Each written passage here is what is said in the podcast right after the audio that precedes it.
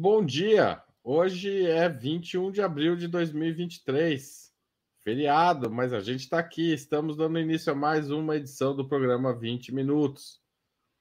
O grande debate econômico continua a ser o projeto de nova regra fiscal, recentemente apresentado pelo governo Lula ao parlamento.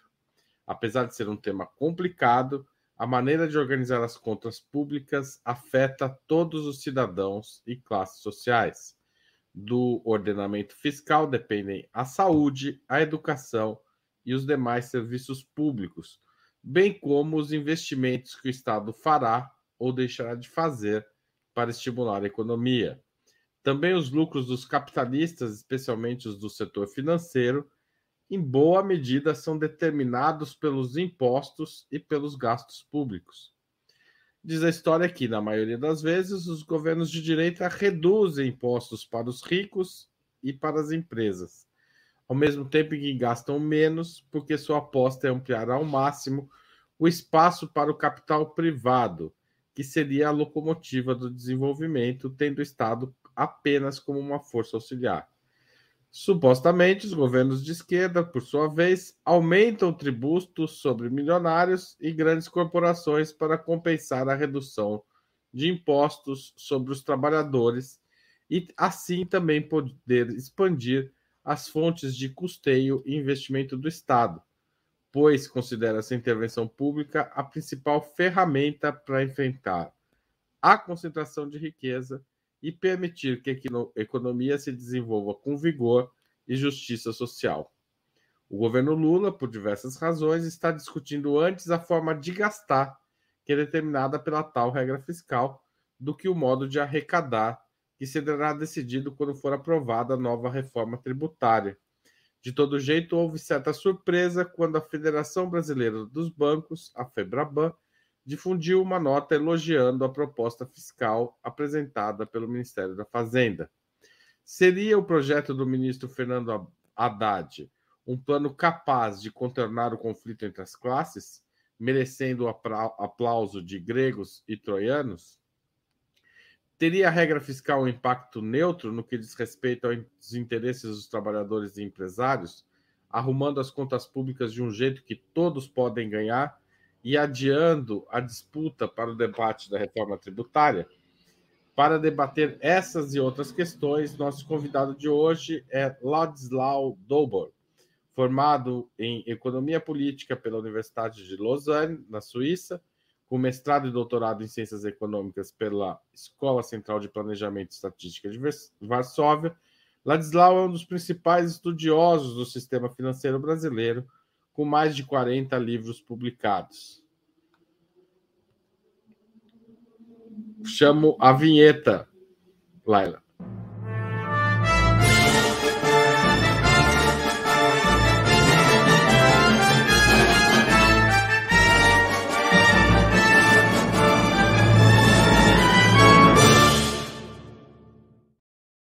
Obrigado, Laila, e bom dia, Ladislau. Muito obrigado por aceitar nosso convite. É uma honra ter você aqui novamente no 20 Minutos. A honra é minha. Bom dia a todos. Ladislau, vamos começar pelo começo. Por que os grandes bancos e fundos de financeiros pressionam tanto o governo para reduzir gastos e investimentos, para declinar, fazendo declinar a dívida pública? Qual a relação entre o lucro financeiro e a austeridade fiscal? É, olha, deixa eu pegar primeiro uns pontos de referência. Tá? É, o primeiro, o elefante no meio da sala é que o Brasil não é um país pobre. Eu trabalhei no quadro da ONU, em, trabalhei sete anos na África, trabalhei em países da Ásia muito pobres, enfim, é, onde você não tem de onde tirar. É, é pobreza. Se você pega o PIB do Brasil, 10 trilhões, é, divide pela população 215 milhões, isso dá 15 mil reais por mês por família de quatro pessoas. É, a gente tem que levar essa cifra muito em consideração, tá? Porque é uma simples divisão, é aritmética. Ou seja, um país que produz 15 mil reais por mês por família de quatro pessoas ter 125 milhões de pessoas passando fome é, é, em segurança alimentar, 33 é, passando fome, esse é um problema de organização política e social, não é um problema econômico. Do lado dos economistas, a gente discute, porque você divide o PIB pela população, você poderia estar trabalhando, em vez do PIB, com renda nacional líquida. Enfim, pode fazer várias ginásticas contábeis. O básico é o seguinte: o Brasil não é um país pobre. O que o Brasil produz é amplamente suficiente para todo mundo viver de maneira digna e confortável. Basta para isso reduzir moderadamente 3 ou 4% o, a desigualdade, ou seja, reduzir, taxar as grandes fortunas, né? esses é, é, gigantes. Não sei quem lê a, a Forbes, né? É, os americanos fazem esse favor para a gente de apresentar é, os, os grandes caras que drenam. Né? No topo disso está é, toda a turma do, do Lehman. Né? É, ou seja, nosso problema, volto a dizer, não é econômico, nosso problema é de organização política e social, e, e central nisso está a desigualdade. Ou seja, nós temos um dreno eh, financeiro pelo andar de cima. Certo? E toda a relação eh, bancos, Banco Central eh, e a Faria Lima, os diversos sistemas de intermediação financeira e de especulação financeira com o governo, está presa a simplesmente a quem se apropria de mais, de mais recursos. O que acontece no Brasil é que o dreno financeiro é de um poder tão grande que isso simplesmente paralisa o país. Tá? O último ano que o Brasil cresceu foi em 2013, crescemos 3%. Tá? Em 2013 para 2014 começa todo o movimento aí para preparar o golpe, e de lá para cá é, temos é, a, essa, essa bagunça financeira, a gente chama de caos financeiro, que não é só brasileiro. Tá? Tem um elemento central que as pessoas não levam em conta, é que a gente está acostumado com dinheiro que era aquela coisa impressa pelo governo. Eu, na minha eh, idade, ainda uso. Está cada vez mais difícil obter troco quando você chega no caixa. Ou seja, vai desaparecer o dinheiro papel. 97% da chamada liquidez no mundo são apenas sinais magnéticos que, que acontece com sinais magnéticos? Sinal magnético eu posso transferir, puxar, enfim, pelo planeta fora. Uh, ali, ali em cima, nos satélites, ali não tem aduaneiro, não tem caras que vão revistar a mochila, essas coisas. Certo? Você eh, chamou isso hoje, eles chamam de high frequency trading, né? comercialização financeira de alta frequência. Isso gerou um sistema planetário uh, de eh, movimentações financeiras e gerou essas grandes fortunas no mundo, eh, que são fortunas essencialmente eh, de quem controla esses bits, né? todo o sistema. Né? Você pega, de um lado, a comunicação, que está nas mãos de cinco grupos, né? o GAFAM, né? Google, Apple, Facebook, Amazon e, e Microsoft, certo? Você tem na área do dinheiro, você tem também essas plataformas. Não são mais bancos como a gente conhecia. São sistemas eh, de justamente high frequency trading no planeta, aproveitando oportunidades, comprando, vendendo, enfim, é um sistema especulativo planetário. Não está exagerando, tá? Está nesse nível. O Banco Mundial e o Fundo Monetário estão eh, convocando uma conferência sobre, sobre a reformulação do sistema financeiro mundial. Isso não, e estão falando do Fundo Monetário e do Banco Mundial. Ou seja, esse sistema de dinheiro, que é um. Ele banha o planeta, é um sinal magnético que roda na velocidade da luz e não tem governança planetária do dinheiro. Né? Então, isso gerou uma, um caos é, que é simplesmente é, insustentável. Agora, como isso se manifesta dentro do Brasil? Né? Então, o, para entender a reação dos, desses grupos ao governo, é que eh, nós temos uma prova de força. No, eh, eh, tem um ponto-chave, eu vou pegar os pontos de dreno, como os bancos, a Faria Lima, e as suas conexões internacionais, BlackRock, State Street, Vanguard, Credit Suisse, agora UBS, enfim, como esse sistema que é ao mesmo tempo nacional e internacional, que financeiro, não produz nada, tá? Como eles se apropriam do dinheiro. Eu tenho uma nota técnica, eh, Haroldo, no, no, no site, que chama O Dreno Financeiro. Qualquer um pode entrar, são seis páginas, não precisa ser economista nem nada para entender, vocês vão ver. Mas basicamente é o seguinte: um, a taxa Selic. Quando você leva a taxa Selic para 3,75, sobre um, arredondando uma dívida da ordem de 7 eh, trilhões, certo? você está drenando, ou seja, os bancos eh, e os grupos financeiros, que eles são majoritários nisso, eles compram títulos do governo e o governo é obrigado a remunerar eles com 3,75%. Lembrando que no mundo a taxa de, de juros sobre a dívida pública é da ordem de 1% ou negativa. Tá? Nos Estados Unidos, na Europa, no Japão, é, etc. Aqui é 13,75%. Agora, veja bem, eu deposito, eu, professor Asilau, tenho minha poupança e deposito no banco. Me paga uma merreca, mal cobra a inflação. Agora, uh, o banco aplica isso em títulos do governo, que pagam 13,75. De onde o, o, o banco, uh, de onde o governo tira dinheiro para pagar esses 13,75? Tira dos meus impostos, certo? Ou seja, esse fluxo, quando você subiu para 13,75, nós estamos transferindo dos nossos impostos, nesse ano passado, cerca de 600 bilhões de reais. Tá? Ninguém sabe o que é 600 bilhões de reais, mas dá para a gente relacionar.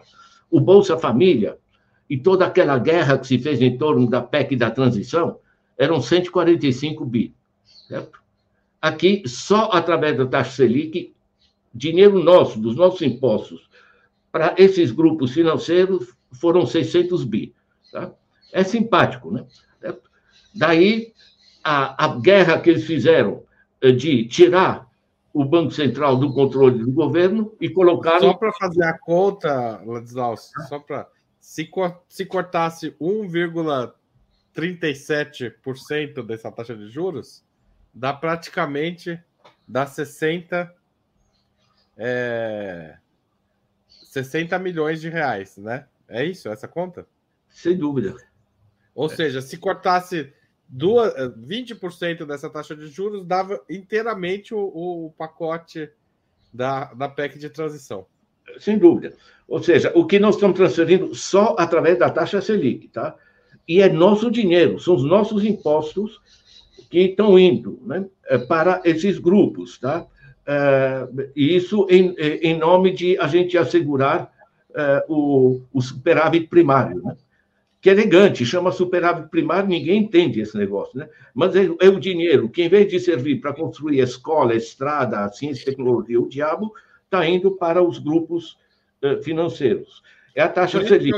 A austeridade fiscal é tão importante para os bancos, é isso?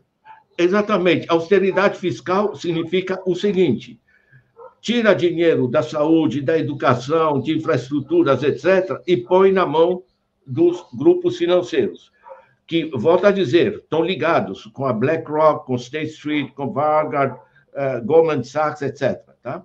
É, um, é um sistema planetário, porque nós temos governos nacionais, mas as finanças são o sinal magnético que, uh, que gira na luz. Ou seja, nós não temos a regulação que corresponde. São dois sistemas, um no nível nacional, outro no nível global. É como você tentar trocar a, a tua roda do carro com chave de fenda, certo? Não funciona.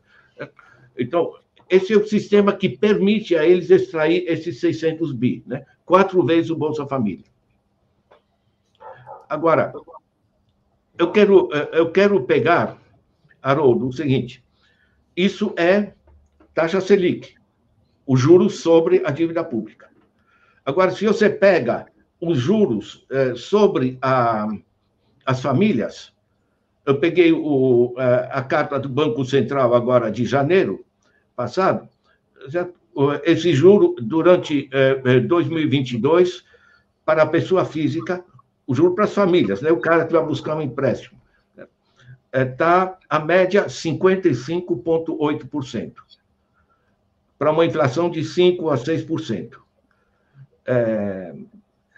Enfim, as pessoas às vezes não se dão conta. No Brasil, os bancos apresentam as taxas de juros ao mês, para disfarçar.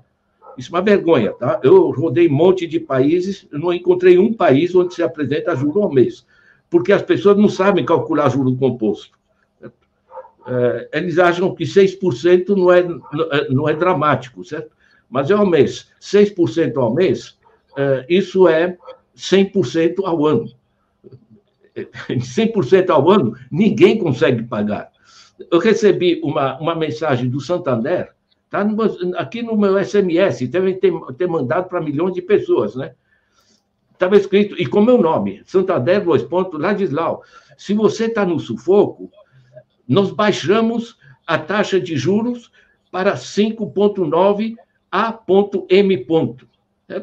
Me apresentando isso como oportunidade, né? até dia 31. 5,9 dá 99,8%.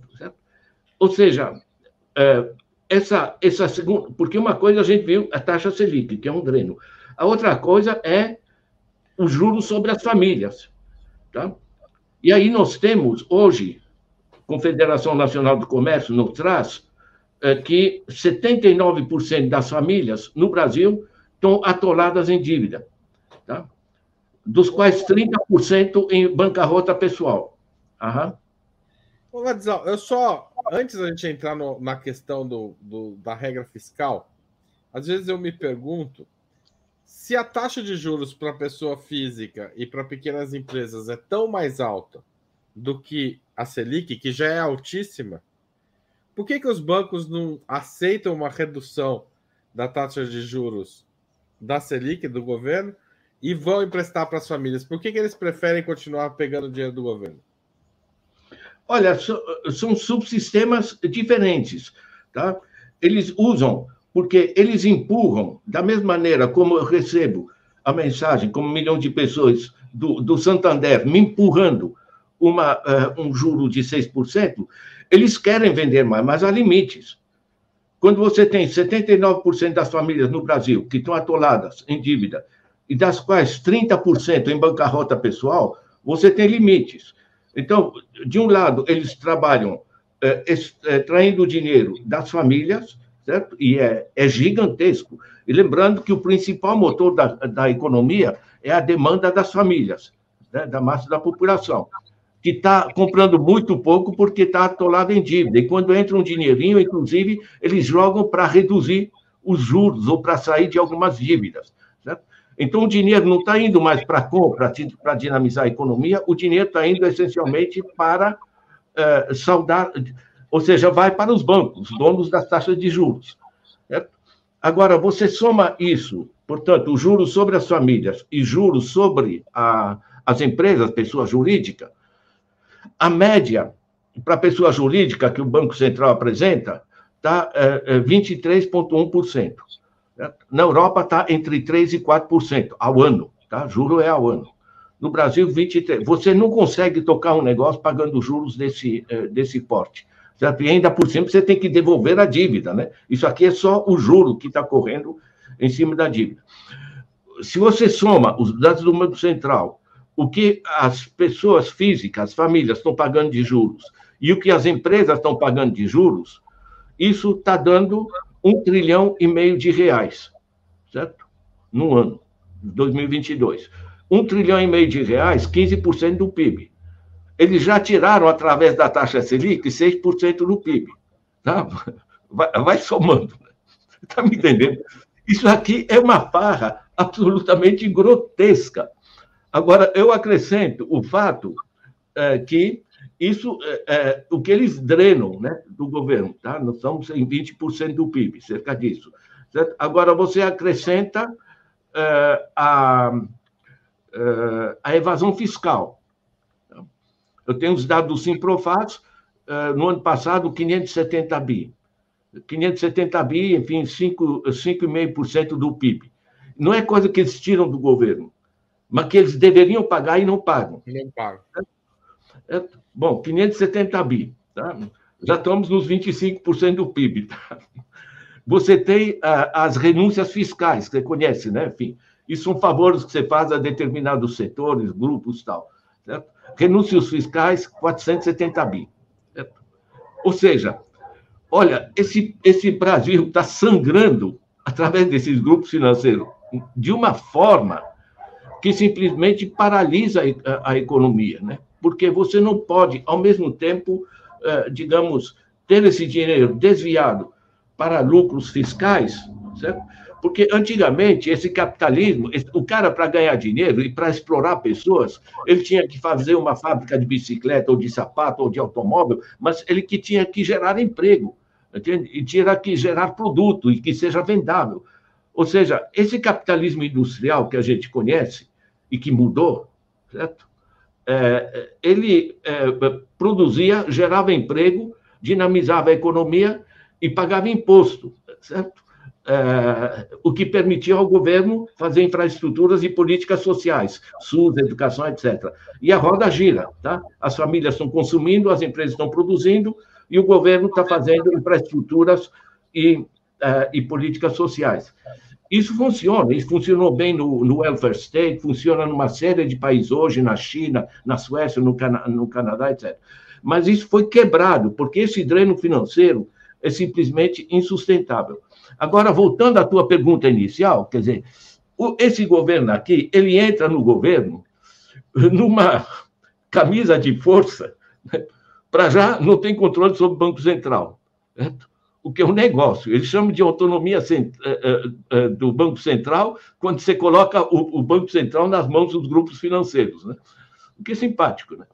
Enfim, eu adoro os nomes que eles usam. Você sabe que nos bancos, por exemplo, não tem departamento de evasão fiscal. Eles chamam departamento de otimização fiscal. Que é muito legal. Planejamento tributário era antigamente, agora já está até melhor.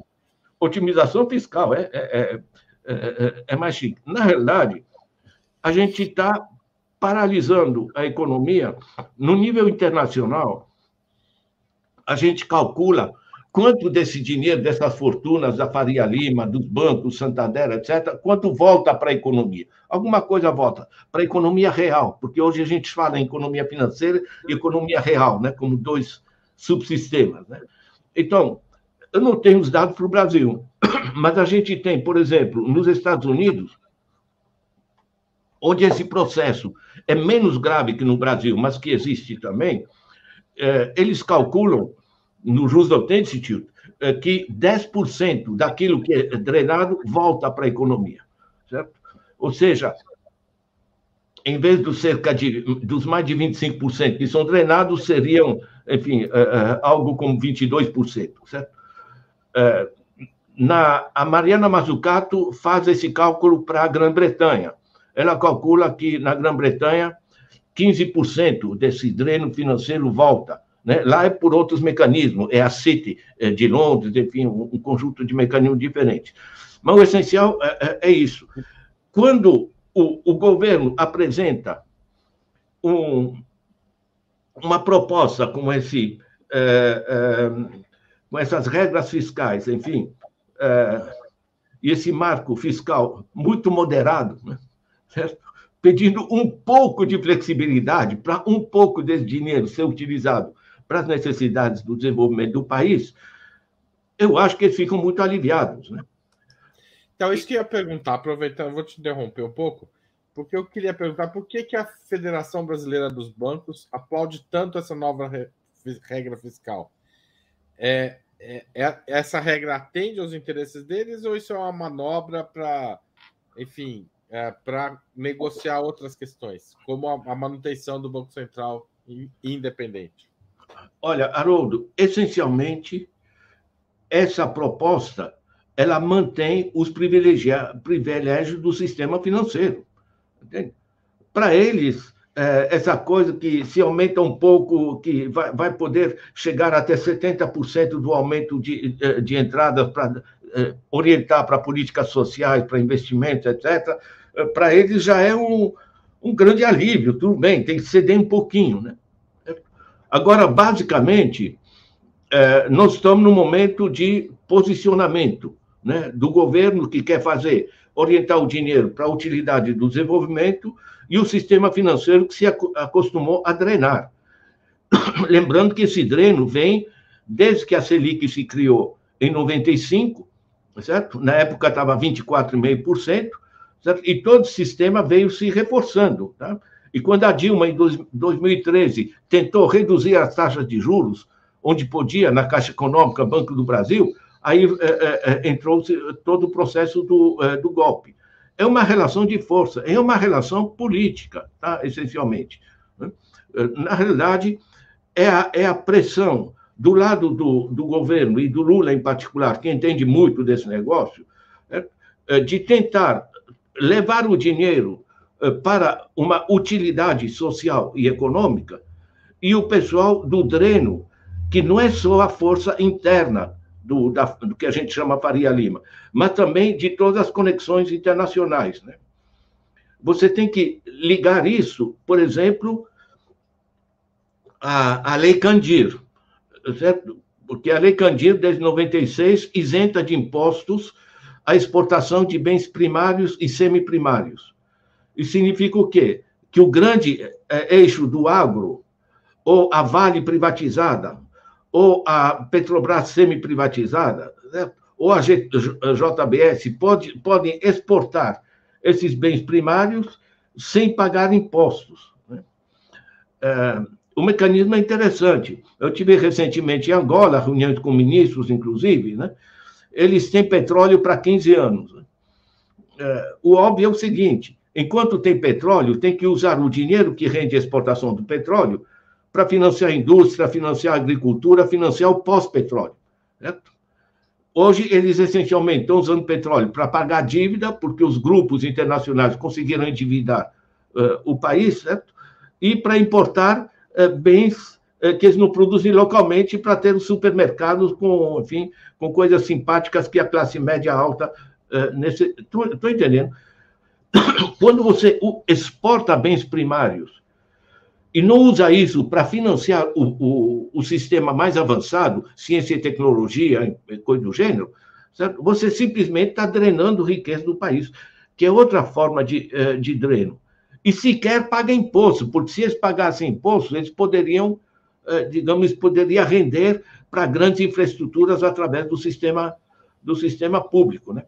Agora, se, se você pega, só para é, tornar concreto, né?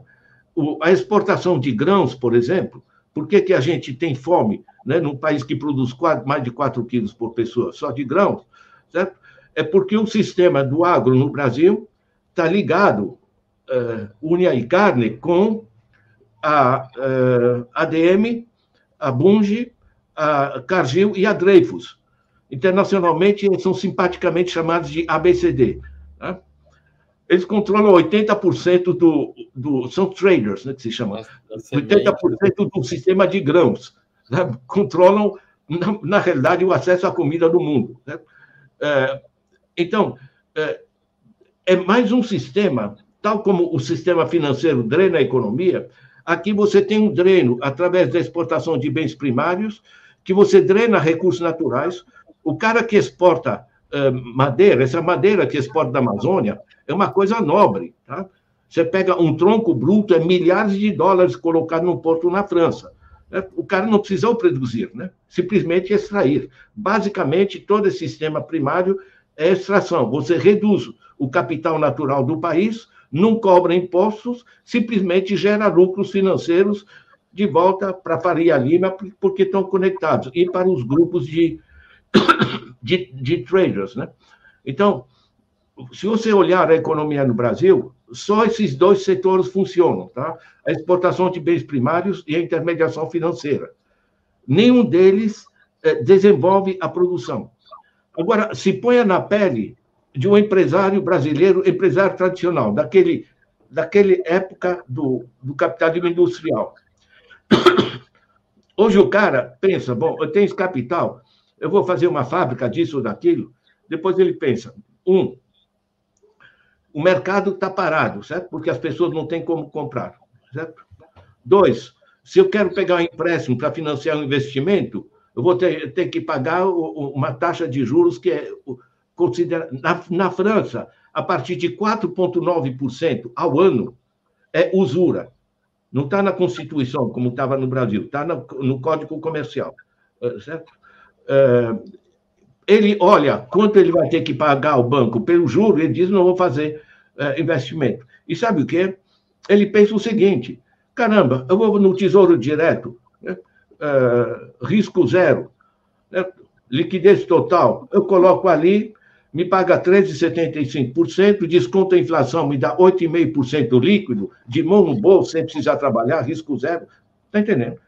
Você desvia todo o processo produtivo e, na realidade, nós só não estamos na, na recessão é, porque o pessoal soma tudo que a gente extrai de madeira da Amazônia, de grãos, de, é, do, da Vale do Rio Doce, do minério, do petróleo agora bruto, considera isso como produto que aumenta o PIB. Né? Isso não gera riqueza interna, pelo menos drena. O Banco Mundial chama de descapitalização, na realidade, né? nos, nos, estudos. Né? E você tem uh, esse sistema financeiro que também gera pouco emprego e gera paralisia econômica. Né? Ladislau, considerando esse cenário, é, eu queria fazer uma pergunta, porque o Fernando Haddad tem dito que o principal motor do desenvolvimento desta vez será o brasileiro, será o capital privado. E para isso seja possível, é preciso derrubar os juros. E a queda dos juros, entre outros fatores, depende de uma política consistente que produza os superávites, os resultados primários positivos. Isto é, que as receitas do governo fiquem é, bem acima das suas despesas. Qual a sua, a sua opinião sobre essa concepção de desenvolvimento defendida pela equipe econômica? Ela é viável no cenário atual, inclusive no cenário internacional que você descreveu? Olha, é...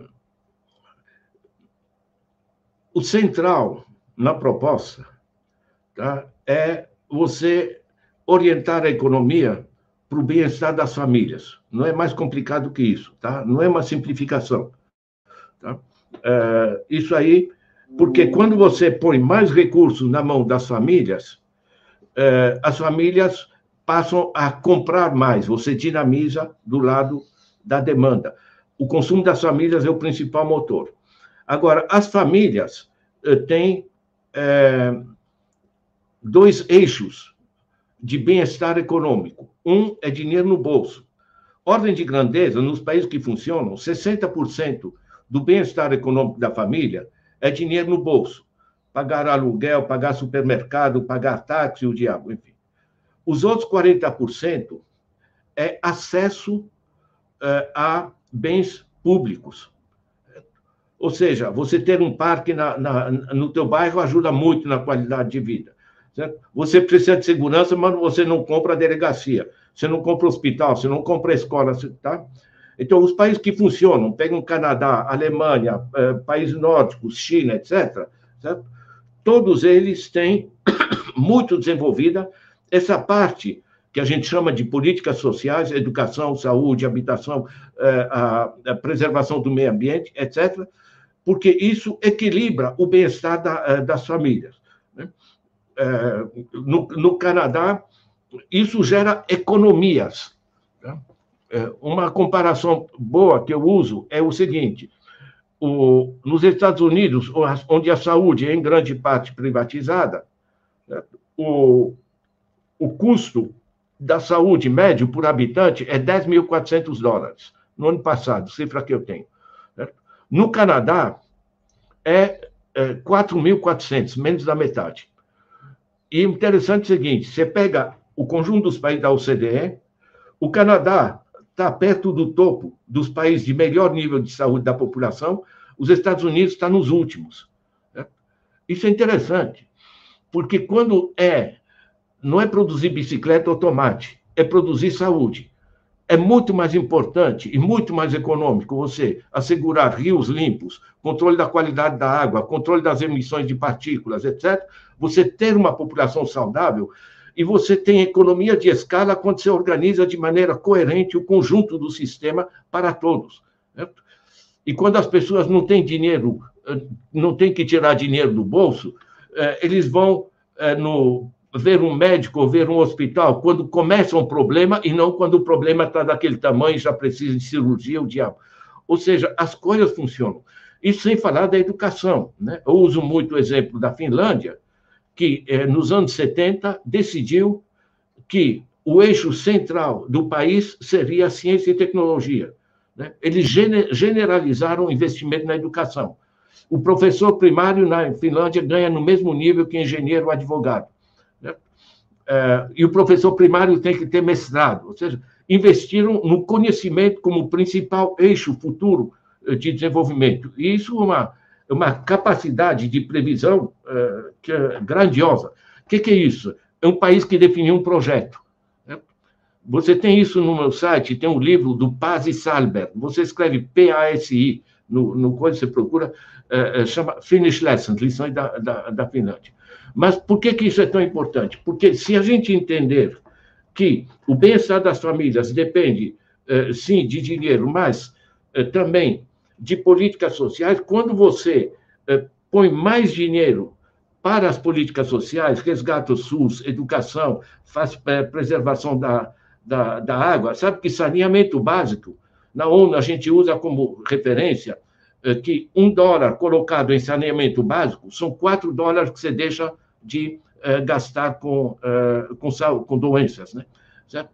Agora, isso, portanto, exige um equilíbrio entre o dinheiro que vai para as pessoas e o dinheiro que vai para o Estado. Quando você faz a chamada política de austeridade, na realidade, você está dando um tiro no pé. Tá? Porque as economias que funcionam, você tem mais dinheiro para a base da sociedade, sob forma direta, dinheiro, e sob forma indireta, acesso a bens sociais, políticas sociais, certo? isso gera mais bem-estar das famílias, o que gera demanda tá? e gera empregos. Então, as empresas passam a trabalhar mais. Como as, as famílias consomem mais, isso gera mais recursos para o Estado. E como as empresas funcionam mais, você gera mais empregos, também gera mais recursos para o Estado. Estão entendendo? O equilíbrio fiscal se entende você aumentando a receita ao financiar áreas onde o dinheiro se multiplica e não em nome da austeridade com essa falsa seriedade né? e, sobretudo, colocando o dinheiro na mão uh, do, do, Você sabe que tudo isso aí, Haroldo, nos leva à, à nova ciência que é a narrativa, né? Porque os caras dizem, não, o dinheiro que a gente dá para as famílias, eles consomem e acabou. Agora, o dinheiro nosso, que a gente vai para os bancos, a gente investe, enfim, desenvolve a economia e tal. Bom, é rigorosamente o contrário. O que dinheiro das famílias gera demanda e dinamiza a economia. O dinheiro dos bancos gera as fortunas do, dos Lehman e, e companhia, certo? É, que, que, que, gera bilionários e gera lucros para o exterior. Né? Então, concretamente, é, Ladislau, você acha que os, é, a, regra fiscal pode levar a uma queda de juros ou não? Não tenho ideia, Haroldo, porque isso é relação de força, não é mecanismo econômico. Tá? Isso aqui é política. 3,75% eh, na Selic, 55,8% na, na, para as famílias, 23,1% para as eh, para as empresas, eh, o, a, as eh, renúncias fiscais, né? tolerar a evasão fiscal desse porte. Tudo isso aí é política, são opções políticas, né? não, são. Te dar um exemplo, por exemplo, relativamente à fome. Tá? Por que, que a gente tem tanta fome? Porque o produto está sendo, simplesmente exportado. Tá? Agora, na a Índia, meses atrás, ela proibiu a exportação de trigo e, e arroz para privilegiar a coisa. Meu, não está na Constituição garantir, enfim, o bem-estar, etc. Tá? Ou seja, isso aqui é prevaricação. Você favorece a exportação quando você tem 125 milhões de pessoas em segurança alimentar. Você está fazendo. Então, na realidade, essa é, é, é uma prova, prova política. Então, se isso fosse mecanismo econômico, eu podia fazer cálculos e dizer, não, a variação da oferta, da demanda, enfim, e, e, e, os preços internacionais e as taxas de câmbio, então, provavelmente isso, aquilo. Aí você reúne o Copom e você faz o Focus na segunda-feira, você diz, não, a previsão é isso, o mercado acha aquilo, né? Não tem pirocas a ver com a realidade, né? Tem a ver com os interesses organizados. Ô, ô, Ladislau, falando nisso, PSOL, tem uma pergunta da Cíntia Chain aqui, fez o superchat. Muito obrigado, é, Cíntia. O PSOL vai votar contra o arcabouço, segundo disse o Guilherme Boulos. O senhor acha que isso ajuda? Ela pergunta: isso ajuda o Brasil, professor? E eu complemento: a esquerda pode ficar contra o arcabouço? Isso favorece essa correlação de forças ou prejudica? Olha, como a questão é política, tá? você pode pensar o seguinte: é óbvio que o Lula gostaria de ter um arcabouço muito mais progressista, ou seja, menos dinheiro para Faria Lima e para os grupos internacionais e mais dinheiro para investir no, no Brasil, no bem-estar da, eh, das populações. Para isso, ele precisa ter uma oposição à esquerda, porque do lado direito os bancos estão pressionando. Meu Deus, baixar a taxa Selic, né? vai ter inflação, o que é uma mentira descarada, mas tudo bem, é, é, é narrativa, certo? Ou seja, é, não é ruim é, a esquerda dizer, olha, temos, temos é que avançar mais né, no, é, nesse, nesse, nesse processo, porque faz, faz contrapeso. Certo? Agora, é, do lado é, do, da minha interpretação da política do Lula, da política do Haddad e da equipe técnica, é, o que eles apresentaram tem muito bom senso, porque leva em conta os equilíbrios políticos reais. Tá? Porque se, se nós tivéssemos conseguido eleger um Congresso muito mais aberto, muito mais progressista, e olha, há caminhos para isso, né? nós poderíamos realmente estar, eh, estar com políticas mais avançadas. Minha esperança é o seguinte: com todas suas limitações, esse arcabouço ele apresenta avanços. Certo? Se esses avanços melhoram a capacidade de consumo das famílias, o que vai gerar mais renda uh, sob forma de impostos, mais, mais receita para o uh, Estado, o que vai gerar mais emprego. Ou seja, você começa, e se isso gera mais bem-estar da sociedade, começa a gerar mais apoio, né? então essa coisa. Quer dizer, é muito importante apresentar a oposição, nós, nós não somos contra o governo, nós, somos, nós estamos achando que isso não avança o suficiente. Quer dizer, você não é contra o movimento de de transformar dinheiro é, inútil ou dinheiro estéril em é, investimento produtivo, certo? Que isso que o arcabouço busca, certo? Agora, eu também tenho essa posição. Eu acho que teria que ir muito mais longe. Agora, eu lembro de uma conversa antiga com Lula que dizia: olha, se eu vou. Se eu avanço mais do que a, a, relação de força política que corresponde, não só ser forçado a recuar, como vou recuar muito mais para trás do que de onde estou. Então, o Lula tem a profunda compreensão da relação de força, né? em termos de, de capacidade de, de, de, costura política. Eu acho que é, organizar. Eu, por exemplo, no meu trabalho, nos mais variadas áreas, eu divulgo simplesmente essa apropriação indébita, a gente chama, né, pelos grupos financeiros, de um dinheiro que eles não produziram. Pense o seguinte: o dinheiro que está no governo é nosso, dos nossos impostos. O dinheiro que está no banco, que eles cobram 55,8%, é nosso dinheiro, certo? que está nos depósitos. O dinheiro da, que as empresas pegam também. Certo? Ou seja, como é que a gente. Então, há uma legitimidade de esse dinheiro que eles estão se apropriando, isso voltar para ser produtivo. Esse é o eixo central que a, que a, gente, que a gente busca. Porque se você gera atividades na base da sociedade, isso dinamiza o conjunto da máquina. Como funcionou na fase 2003 a 2013, né, quando começa a, a, a luta pela, eh, eh, pela, pelo impeachment.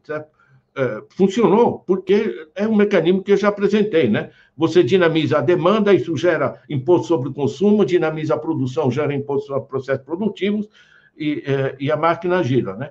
Agora, é, é, a, a, dificuldade que temos é, hoje de empurrar para mais é, evidentemente, a relação, a relação de força política.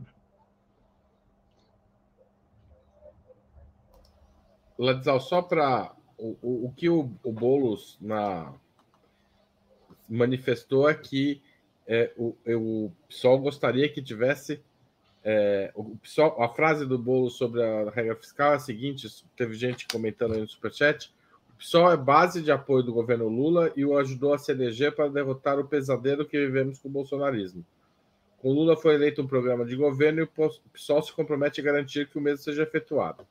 Queremos. Aí vem a frase que, que trata do, do arcabouço mesmo, concretamente. Queremos o aumento dos investimentos para reduzir as desigualdades no Brasil e combater a fome. Pegando essa frase do Boulos, a pergunta, os comentários aqui no chat, é possível dizer que esse, essa nova regra fiscal vai permitir um aumento de investimentos? É, vai permitir, sim, de maneira muito limitada. Certo? É, o alívio por parte dos bancos é que é, a gente mexeu um pouquinho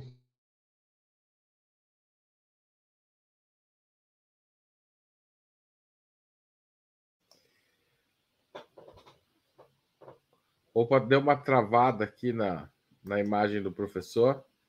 É, aparentemente deu pico de energia. O professor tinha alertado a gente no início da, da conversa que isso podia acontecer. Então eu aproveito este momento para fazer aquele pedido tradicional aqui do 20 minutos. O jornalismo independente de Ópera Mundi precisa da contribuição dos internautas, dos espectadores e dos leitores do site há várias formas de apoiar o nosso jornalismo. A principal delas é fazer uma assinatura solidária em www.operamundi.com.br apoio. Tem muita gente que faz isso, são milhares de pessoas que já fizeram. Nós contamos com vocês nessa, nessa forma de apoiar. Tem várias categorias lá, vai lá. O professor Ladislau já está voltando, mas agora eu vou fazer o comercial, professor. É, é, então, precisamos do apoio de vocês, faça assinatura solidária. Além da assinatura solidária, também uma forma muito fácil e rápida de contribuir, contribuir todo mês é se tornar membro pagante do nosso canal no YouTube. Aqui mesmo tem um botão escrito Seja Membro embaixo dessa transmissão. Clica lá, escolha a sua faixa de contribuição. A terceira forma é que a Cíntia já usou aqui, fazer um super chat. Também é possível mandar um super sticker. E se você estiver vendo um programa gravado, um valeu demais. Finalmente, a última forma, não menos importante, é fazer um Pix para a Opera Mundi. Nossa chave é apoia.operamundi.com.br. Grava a chave lá no seu aplicativo bancário. Toda vez que você for pagar uma conta, for pagar um boleto, ou for pagar uma dívida e sobrou um dinheiro, manda para cá, porque a gente também está precisando e já que o assunto é resultado fiscal, nós precisamos ter um resultado fiscal melhor, gente. Valeu, obrigado, professor, por voltar. A pergunta que ele estava feita, que o senhor estava respondendo, era se o novo arcabouço fiscal vai perder mais é, investimento. É, é possível? Olha, é, eu, como disse, nós avançamos um pouquinho, né? Gente, essa luz está piscando porque isso que está acontecendo aqui é, nesse, nesse bairro, luz acende e apaga, por isso que eu tive que passar para o celular, é, porque meu, meu, computador simplesmente é, é desligou. É, o centro, Haroldo, é a relação de força, e é uma relação de força política, tá? Porque os bancos são poderosos, né?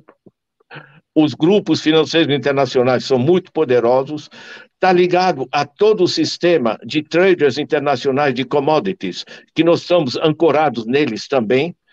Ou seja, e mais, nós temos uma presidência, certo? Sendo que tivemos que ceder alguns ministérios. Nós não temos o Congresso, nós não temos a, a, a, é, outros poderes, e evidentemente não temos a grande mídia. Certo? É, então, a relação de força é profundamente desigual. Eu acho que, quando a gente vê esse arcabouço fiscal, e a, e a atitude da gente é, é, é buscar, é, digamos, uma, é, uma certa compreensão.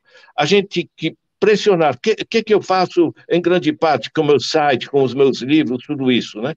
Eu trago uma compreensão de como é, o país pode tocar em frente, pode crescer rapidamente, se ele conseguir reduzir o dreno de dinheiro que vai para Faria Lima, vai para os grandes bancos e os grandes grupos internacionais e que vai para os eh, traders internacionais de commodities, certo? porque isso eh, reprimarizou o país, paralisou a indústria, aumentou o desemprego, né? e eh, eh, o, o governo está tentando abrir espaços eh, com relações de forças muito precárias. Né? É, para mim, é a base da, da, da situação. É, o arcabouço fiscal, para mim, é o, que era, é, é, o que era possível. Agora, nós temos que pressionar muito para ir além, não tem nem dúvida. No sentido, o Boulos tem toda a razão, certo? Esse negócio simplesmente não é suficiente. Agora, isso não significa que a gente se coloca do lado que estão se opondo ao governo porque acham que ele foi longe demais. Né? Na realidade, a Faria Lima, os grandes bancos e os grupos internacionais ligados a isso, simplesmente, durante o governo Temer e o, e o governo Bolsonaro,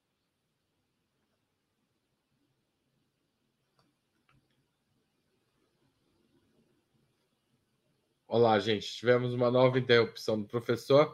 Então, volto a pedir a contribuição financeira de vocês. Aproveitem essa, esse intervalinho e façam esse investimento em Opera Mundi investir no jornalismo de qualidade não é gasto, é investimento, tá certo?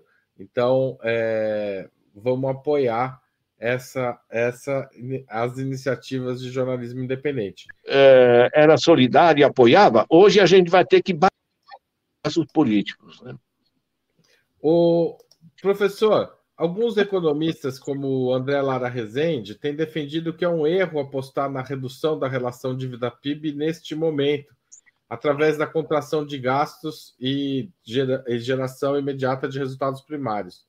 É, como a dívida está toda em moeda nacional e a economia rodando com uma capacidade muito ociosa e declinando, ele considera que o melhor caminho seria apresentar um robusto plano de investimentos públicos que até num primeiro momento poderia elevar a dívida no curto prazo, mas que a médio e longo prazo terminaria levando a uma tendência de queda pelo crescimento do ritmo econômico e o, quando a economia cresce, a, rece, a, renda, a receita tributária também cresce, às vezes cresce até mais do que a economia, normalmente cresce mais do que a economia.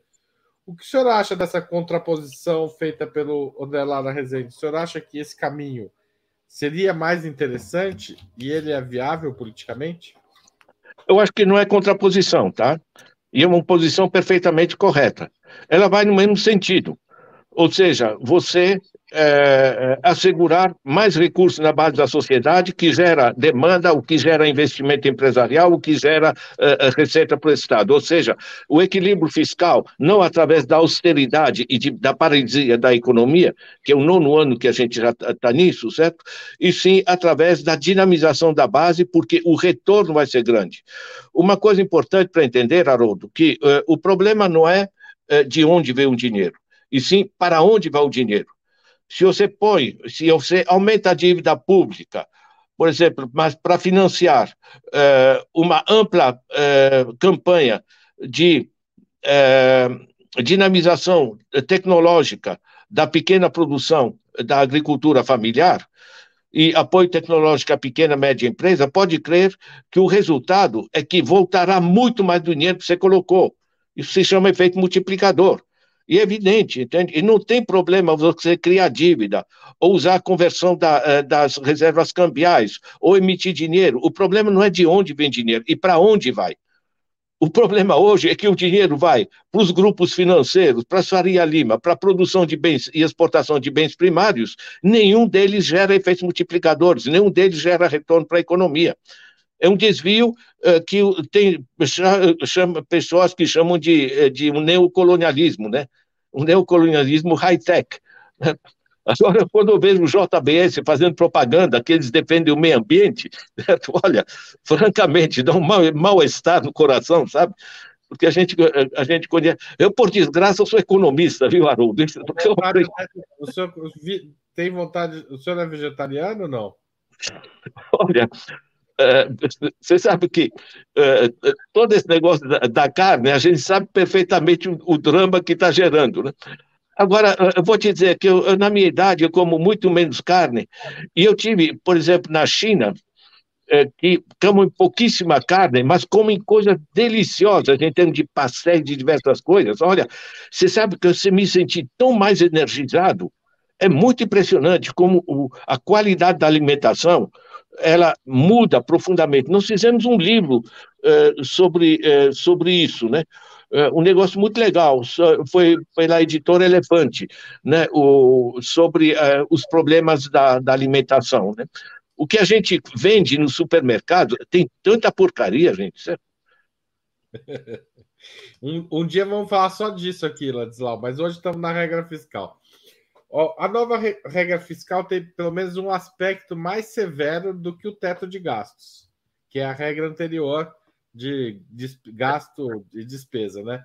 Que é a, é, a, nova regra fiscal limita a capitalização de bancos públicos como BNDES e Caixa Federal, porque esses, essas capitalizações, se feitas pelo governo, significariam é, expandir é, é, entra na conta de, de da, das despesas líquidas da União.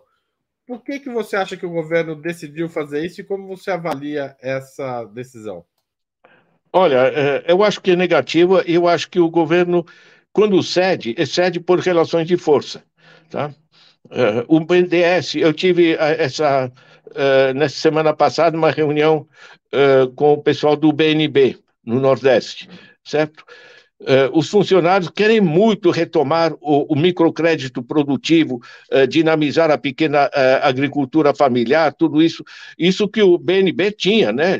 Tinha um imenso programa para todo o Nordeste, como funcionava, né? Os funcionários querem retomar isso. Agora, você tem to, todo o sistema que sobrou de bancos públicos, certo? Pega a Caixa, pega uh, o, o, Banco do Brasil, que é parcialmente público, você pega o BNB, pega outros, e evidentemente o BNDES. Por exemplo, eu tive na reunião essa que, que o BNDES organizou, né, que veio Joseph Stiglitz, Jeffrey Sachs, gente de primeira linha mundial, pensando estratégias para o Brasil as, eh, as propostas foram é, muito, muito práticas e, e, evidentes, né? E essas propostas iam nesse sentido. Por exemplo, o Mercadante anunciou um bilhão para assegurar acesso banda larga nas escolas públicas. Isso melhora a produtividade escolar radicalmente. É tipo do investimento que multiplica. Agora, o, os bancos privados e o uh, Faria Lima e seus associados internacionais, né, pensa o Lehman, etc., que estão associados também a isso, eles querem extrair o máximo, entende? Porque a lógica deles é, é melhorar os dividendos dos, é, dos acionistas. Lembrando que os acionistas no Brasil, né, lucros e dividendos distribuídos não pagam impostos. Né? Então, estão numa farra, numa farra total.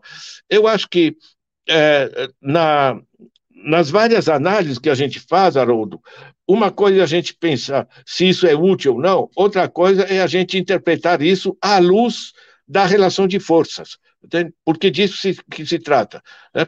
É, é, a tentativa desse governo gradualmente ir abrindo espaços políticos certo? para começar a reorientar a economia em função das necessidades da população.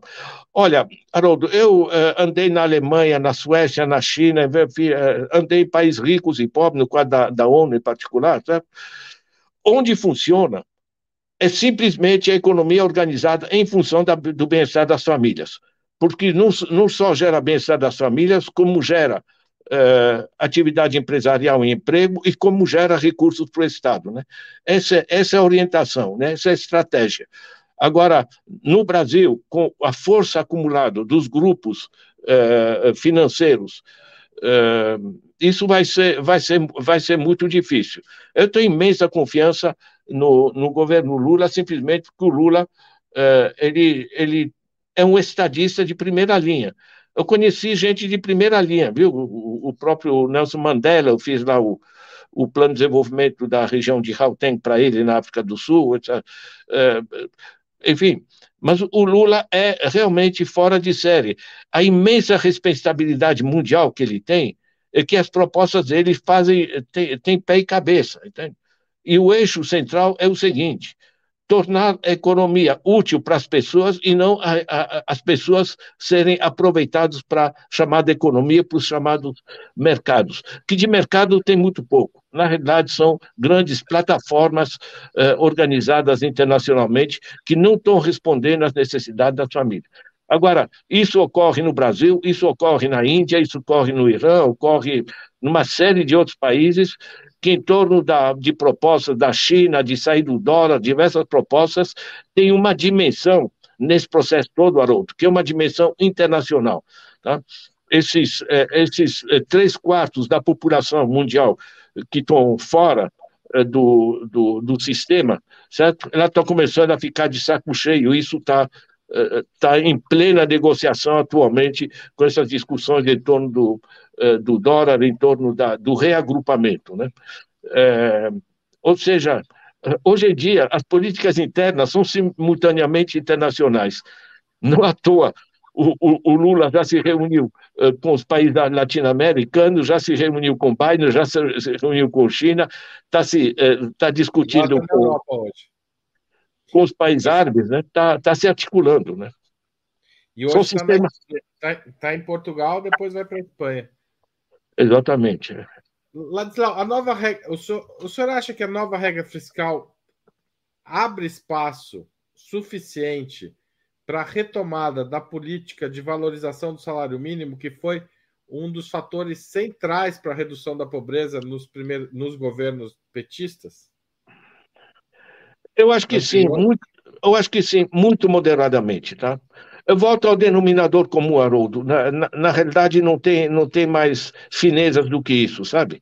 É, se fosse por Lula e a equipe econômica, é, o, o, salário mínimo seria aumentado de maneira muito mais forte, certo?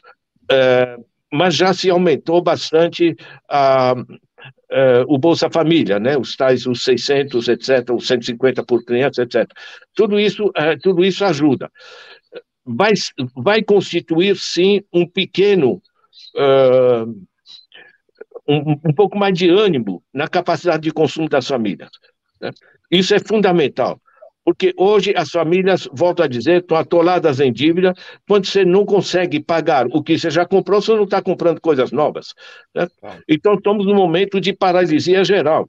Agora, tudo que a gente conseguir de botar mais dinheiro na base da sociedade, seja é, endividando, seja tanto repasses como investimentos né, é, de infraestruturas, por exemplo, tudo isso gera emprego, gera dinamização é, é, econômica. Você sabe que isso, isso não é tão diferente, por exemplo, do New Deal, do Roosevelt, tantos anos atrás. Certo? Ele colocou, tinha outras relações de força, colocou uma taxa alíquota de mais de 90% sobre fortunas financeiras paradas. Certo? Sabe o que é quando o cara tem uma alíquota de 90% de imposto sobre o dinheiro parado, ele começa a pensar, deixa eu fazer alguma coisa útil com esse dinheiro. Né? E botou o dinheiro que ele recolheu eh, para fazer investimentos e distribuição de alimentos e o diabo, enfim, coisas que dinamizaram a demanda. E as empresas voltaram a poder funcionar. E as empresas funcionando voltaram a gerar emprego. Né? Então, a gente está num sistema que o, o, o desafio principal é claramente o dreno financeiro, né? Eu volto a recomendar, na, no meu site, vocês, têm, vocês colocam o dreno financeiro, tem seis páginas, é, muito simples, uma nota técnica, não precisa ser economista, porque é muito claro, é só aritmética, tá? É só alguns números básicos. Né? Vai dar para entender como é que eh, o sistema está paralisado. Quem está paralisando o país não é que o Estado gastou demais ou coisa do gênero. Quem está paralisando o país é que o dinheiro está indo para grupos financeiros e para um sistema de exportação de bens primários, eh, em vez de ir para o que nós necessitamos. Ladislau, uma última questão sobre o Banco Central. O, o senhor acha que é essa a, uma possível aprovação da regra fiscal aumentará a pressão para o Banco Central reduzir os juros? ou é, o Banco Central, sob, o governo, sob a gestão Campos Neto, é, será eternamente, será sempre um problema para o novo governo? Olha, é, o que eu mais detesto em economia é fazer previsões, sabe? Porque é, é, é, só olhar as previsões que apresentam aí o Banco Central, os focos, é, é, é etc. o que tem que o que entender é o seguinte: temos um cara que está no Banco Central, tá? Nós temos uma inflação que não é de, de demanda, é de oferta não tem pirocas a ver com elevar taxa de juros para proteger a população da inflação. Eles sabem disso, tem que ser uma mentira absolutamente, é, é, absolutamente é, deslavada, certo? Agora, o cara diz que o correto seria levar para 26,5%, e põe não 26, põe 26,5, como se houvesse alguma base técnica nisso. Não tem base técnica nenhuma, entende? Isso é um chute absolutamente escandaloso. Né? Agora, um cara diz isso, entende? Como quem diz, olha, né? vai mexer com a gente, né? Esse é o nível, sabe? Esse é o nível. Agora, esse, esses caras, sabe, eu quando vejo que esses caras se entopem assim de dinheiro, pega as falcatruas aí do grupo do, do Lehman aí, o LST, enfim, todos esses caras, sabe? Quando você tem 6 milhões de crianças passando fome, num Brasil que produz 4 quilos de alimento por pessoa por dia, caramba, sabe? Olha, não tem como não, não, não recolocar a ética na economia. Certo? É, os, os, recursos que a gente extrai, o petróleo, as madeiras, todo esse negócio de exportação de primários, são bens da natureza, do solo, do país, da nação. Deve servir para a nação, caramba, entende? É de um é, é, é elementar bom senso e decência humana, né? E, e Ladislau, vou fazer um acréscimo aqui nessa conversa, não devia, porque não é minha especialidade, mas a Lei Candir, que, que você mencionou no começo e que está por trás de, do, do, do, desses, desses recursos não pagarem quando são exportados, ela foi feita no momento que o país tinha uma crise de pagamentos internacionais, que já passou há muito tempo, né? Hoje o Brasil tem reservas, tem sobra, ou seja, não tem nenhum sentido ficar estimulando ainda mais essas exportações na atual conjuntura, né? Olha, é, você tem toda a razão. Agora o pessoal é, aproveita conjunturas políticas, né? Por exemplo, por que, que o Brasil é, é, tem agiotagem generalizada? Né? O que se chama usura em, em, termos técnicos. Né? Você entra na Banque de France, você coloca usure né, para ver, você vai ver. Se você pega um empréstimo acima de 6 mil euros, acima de 4,9% ao ano, você está você tá na ilegalidade, tá? É, é considerado us, usura. Ou seja, é, esse, essa é a dimensão, digamos, do, é, do, é, do, do, desnível, entende?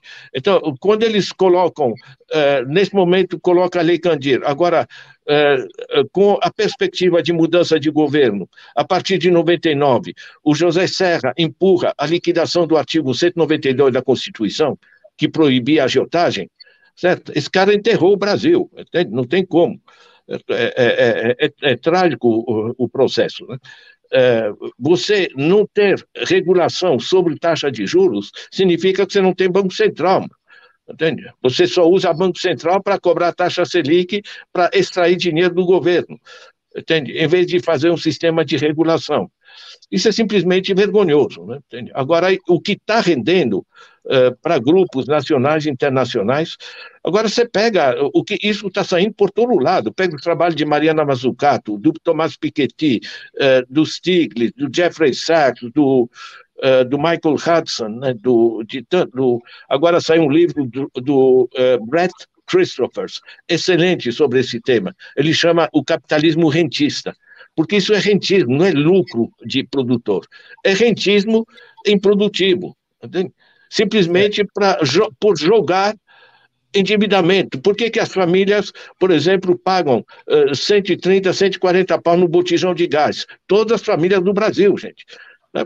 Isso permitiu repassar para acionistas, agora no fim do ano passado, 217 bilhões de reais, para casas que não produzem nada sobre petróleo. O petróleo que é um produto nacional, está na terra, eles não produziram, né? Quer dizer, meu, isso aqui é bom senso, né? Ladislau, é, vamos, a gente está chegando no final da entrevista e a gente sempre pede aos convidados é, que responda duas perguntas. A primeira é: qual livro você gostaria de sugerir aos nossos espectadores? Olha, eu, eu quero sugerir um livro, um livro volumoso, tá? É, que chama é, As Sete Vidas de Saramago. Uma biografia de Saramago. Você sabe o que é?